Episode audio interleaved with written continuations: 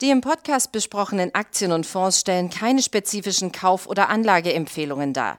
Die Moderatoren oder der Verlag haften nicht für etwaige Verluste, die aufgrund der Umsetzung der Gedanken oder Ideen entstehen.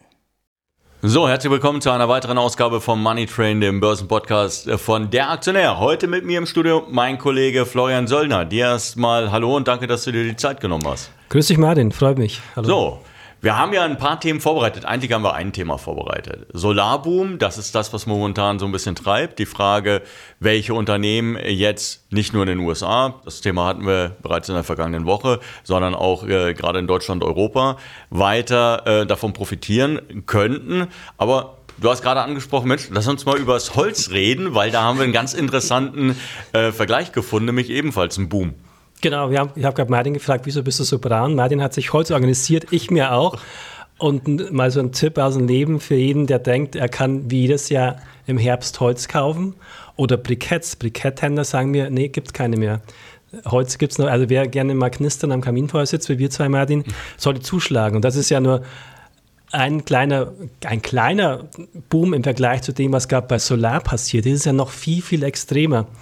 Also egal, wohin man blickt, wir haben ja schon im März gleich darüber gesprochen, im März ging es ja los. Im ja. März ja schon haben uns Händler gesagt und Solarfirmen, gerade für kleine Solaranlagen, für du und ich sozusagen. Balkonanlagen tatsächlich. Balkonanlagen, vier, verfünffacht. Ich habe gerade mal Google Trends geguckt im Vergleich zu 2019, also wirklich mehr als zehnmal so viel Interesse. Also komplett irre Was natürlich aber auch Sinn macht, weil man ja nicht vergessen darf, früher war das ja so eine Idee, Mensch, damit erziele ich Rendite. Ja, ich schraube mir eine Anlage aufs Dach, dann kriege ich meine schöne Ein äh, Einspeisevergütung und die Sache hat sich mehr oder weniger als Renditeobjekt erledigt. Mittlerweile haben wir Energiepreise, dass viele Leute natürlich darüber nachdenken, Mensch, ich möchte mir gerne Solaranlagen aufs Dach bauen, an den, an den Balkon hängen, aufs Gartenhäuschen draufzimmern, um eben meine eigenen Stromkosten Absolut, nach unten das ist ein sympathischer Boom, den finde ich schon immer toll. Demokratisierung des Stroms, jeder kann hier selbst easy mitmachen. Und du sagst es, also die Strompreise gerade hier auf Industrieniveau, also noch kommt es ja nicht so beim Endkunden an, hat sich ja auch verfünffacht. Komplett irre. Insbesondere in Deutschland. Im Ausland ist es gar nicht so bekannt. Das ist das Spannende weil hier bei uns, Enphase hat es gerade gemeldet, die sagen, hey, insbesondere in Deutschland und Niederlande, Enphase ist ja aus den USA aktiv, die sagen, hier geht es richtig rund. Das ist ein Vorteil für uns Anleger, weil selbst die US-Analysten das im Zweifel später erfahren und verschlafen haben und man hier noch relativ rechtzeitig investieren konnte. Martin, mal eine Frage an dich.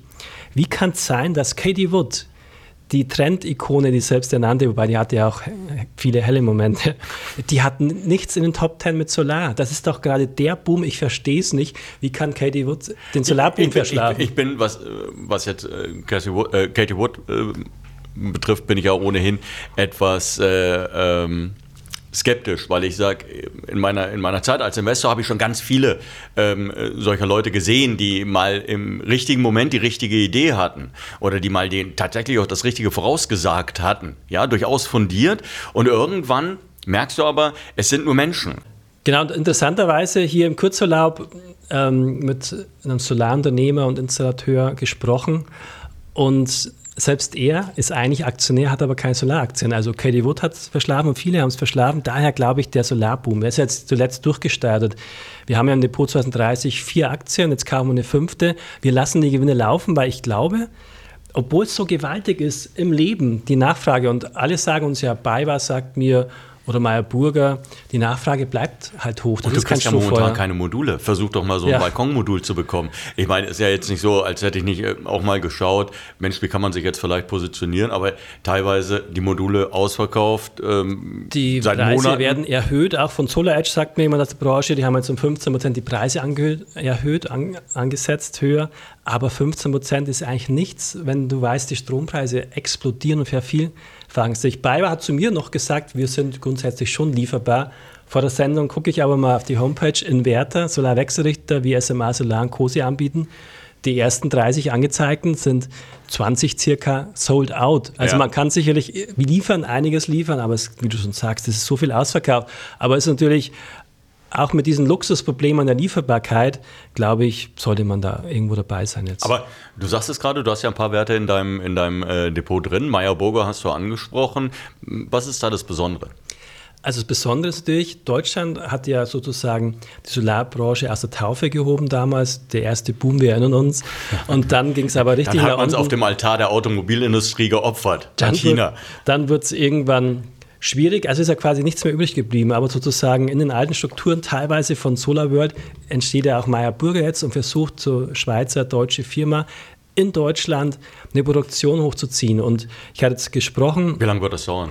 Ja, man produziert schon, es läuft schon. Okay. Aber natürlich zu Kapazitäten unter 1 Gigawatt, während andere chinesische wie Incosolar 30 mal so viel machen. Aber man will ja hier jetzt richtig Gas geben, sagt mir auch der CEO, den hat man jetzt im Interview im Hotstock Report und im Aktionär auch nachzulesen die Tage, der gibt richtig Gas und glaubt dran, dass Made in Germany Module Berechtigung haben, weil ja gerade auch der Transport von Inco Solarmodulen aus China schon mindestens 15 bis 20 Prozent der Kosten ausmacht. Und wenn man es dann hier in Europa produzieren kann, gute Idee, zumal Europa jetzt den Zubau von Solar, also nicht nur Balkonkraftwerke, was ein extra Boom ist, auch normale Solaranlagen, wird sich der Zubau von 5 auf 20 Gigawatt hoffen zumindest alle vervierfachen die nächsten Jahre bis 2025.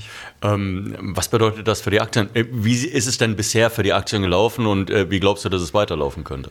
Also zunächst war das ja wirklich seitwärts. SMA ist sogar im März nochmal auf 31 runter, da haben wir nochmal nachgekauft, jetzt sind wir hier wieder bei über 50, aber es war eher zäh, Monate und Jahre lang, aber jetzt sind wir deutlich gestiegen, weil in Amerika kam jetzt nochmal eine, das grüne Licht für die 370 Milliarden Förderung, ich glaube, da hattet ihr auch schon drüber gesprochen. Ja.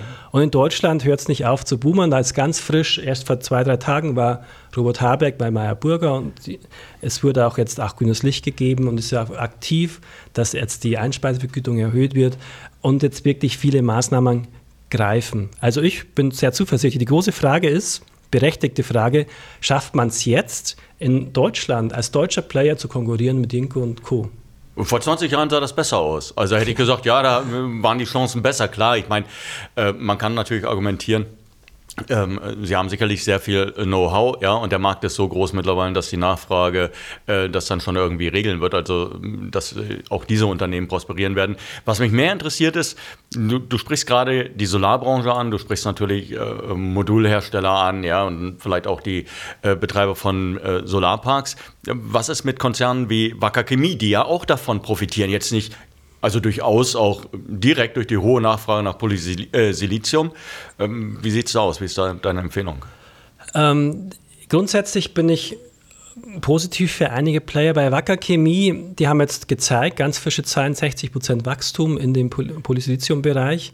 Aber obwohl jetzt ähm, die Preise auch deutlich gestiegen sind, hat man es geschafft, in Anführungsstrichen, dass die äh, EBITDA-Marge von 42 auf 38 Prozent rückläufig war. Das zeigt ganz klar das Dilemma, dass irgendwo eine Ironie an sich, dass Deutschland ja jetzt grüne Energien hochfahren will, auch deswegen vielleicht die Strompreise unter anderem auch mit befeuert werden nach oben. Punkt ist der, ich habe auch mit dem Umfeld von Wacker Chemie die Tage mal telefoniert, da ist schon klar, du kannst nicht mit chinesischen ähm, Siliziumherstellern konkurrieren. Es geht nicht mehr bei diesen gigantisch gestiegenen Gas- und, und Strompreisen. Also man macht da noch Spezialbereiche, aber große Investitionen bei Wacker geschehen eher in anderen Bereichen.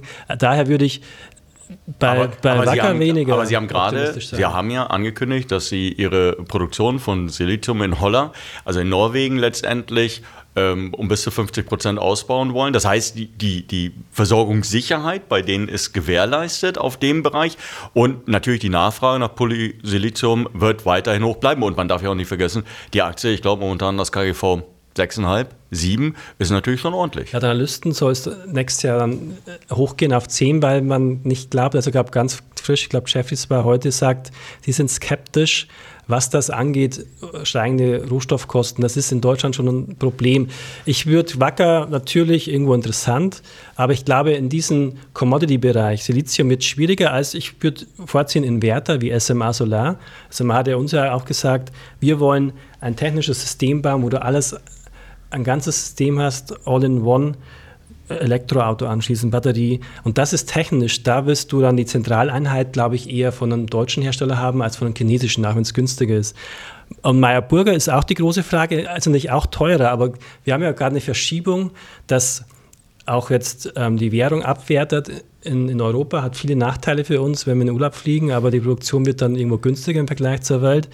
Und äh, Transportkosten angesprochen und, und China braucht die Module von Ninko Solar und Koya selbst. 110 Gigawatt werden erwartet nächstes Jahr, bei uns erst 5, vielleicht 20.